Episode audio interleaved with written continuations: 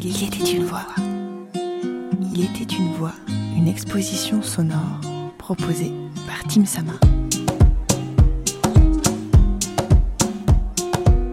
J'ai devant moi le magnifique portrait de Neima Belbaraka, photographié en juillet 2020 par la talentueuse portraitiste Noura Nour dans le cadre d'un workshop organisé par l'association Tim Sama. L'idée, c'était de mettre en valeur les femmes avec beaucoup de bienveillance, afin qu'elles puissent se découvrir autrement et surtout qu'elles apprennent à s'aimer. On applaudit Naïma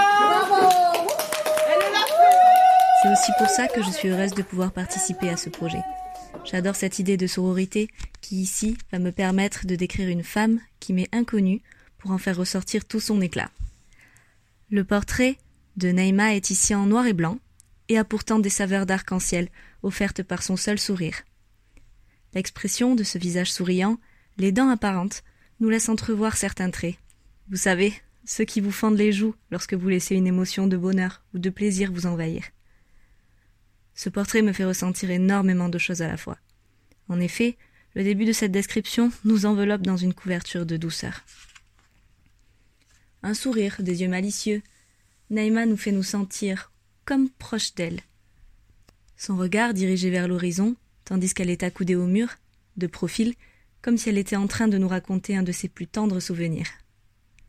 L'ambivalence réside dans la force intrinsèque de cette femme. Elle se dégage d'elle par sa posture détendue, mais assurée, par ce sourire si honnête et si puissant, si retentissant. Je me surprends à sourire de ma rime, à demi calculé, mais je me rends compte que c'est ça en réalité, ce portrait.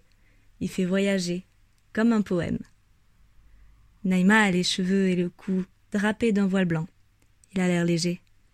J'imagine facilement ses extrémités se soulever dans le vent, et cette femme au regard maternel, inspirant autant le respect que la douceur, habillée de sa fierté, de ses origines et de son sourire sans faille, prête à affronter le monde comme une héroïne. Non, la comparaison ne me semble pas exagérée, parce qu'il en faut du courage aujourd'hui pour être une femme voilée et racisée dans l'espace public français. Il faut du courage pour ne pas plier devant la petitesse humaine parfois, pour s'affirmer, pour affronter l'objectif aussi.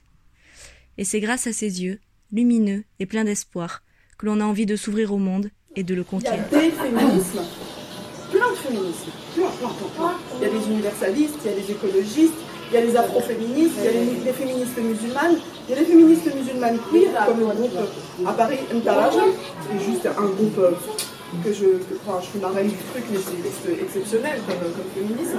Et il y a tous ces féminismes qui font que, eh ben, elles font exactement ce qu'on est en train de faire là, c'est-à-dire regrouper des femmes, regrouper des intelligences, et en même temps réfléchir dans quel monde on vit et qu'est-ce qu'on veut, qu'est-ce qu'on accepte et qu'est-ce qu'on accepte. La figure de modèle n'est pas derrière un écran ou une page internet, elle est aussi partout, en bas de chez nous.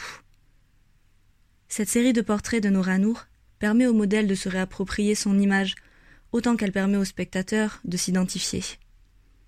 Cet atelier pour la diversité et l'inclusivité et contre l'invisibilisation, c'est un acte féministe à part entière, et toutes celles y ayant participé, comme Naïma, des militantes. Voilà, c'était ma petite participation. Je me présente brièvement, je suis Mathilde, une petite libraire en herbe, toujours un livre dans une main et souvent un cookie dans l'autre. Toujours enthousiaste pour essayer de nouvelles choses, je suis très contente d'avoir pu participer à ce projet et de prêter ma voix pour vous faire découvrir Neima Belbaraka à distance. Il était une voix, épisode 9 sur 46, réalisé par Margot Labarthe. Merci pour votre écoute, vos retours et vos partages.